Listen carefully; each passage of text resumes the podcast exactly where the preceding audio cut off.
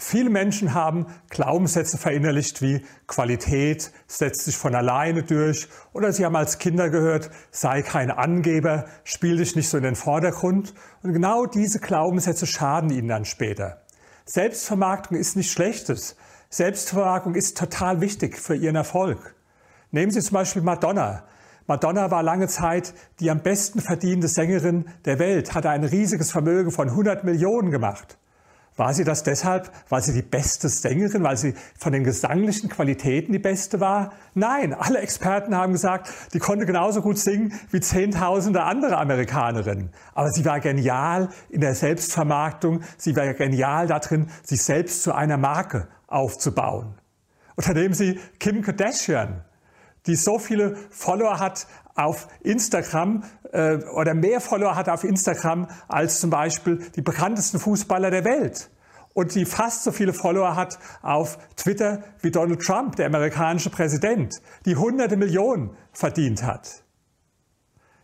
Ist das deswegen so bei ihr, weil sie so tolle Fähigkeiten hat? Nein, sie ist als Schauspielerin gescheitert, sie ist als Sängerin gescheitert und sie ist als Tänzerin gescheitert. Deswegen sagen manche, die kann ja gar nichts, das ist ja ungerecht. Nein, es ist nicht ungerecht. Die verfügt einfach über eine Fähigkeit, die total wichtig ist. Und das ist die Kunst, sich selbst zu einer Marke zu machen. Das trifft sogar für Menschen zu, wo sie es gar nicht gedacht hätten. Stephen Hawking war sicherlich der bekannteste Wissenschaftler im 21. Jahrhundert, weltweit.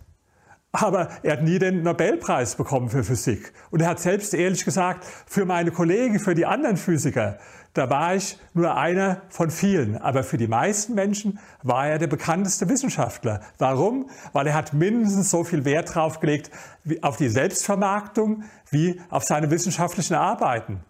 Andere Physiker, die reden auf Fachkongressen, schreiben Fachaufsätze. Er wollte unbedingt einen Bestseller schreiben und hat das sogar zur Bedingung gemacht für den Verlag, dass sein Buch in jeder Flughafenbuchhandlung erhältlich ist. Er hat Interviews gegeben für Boulevardmedien. Die Kollegen haben nur den Kopf geschüttelt über ihn.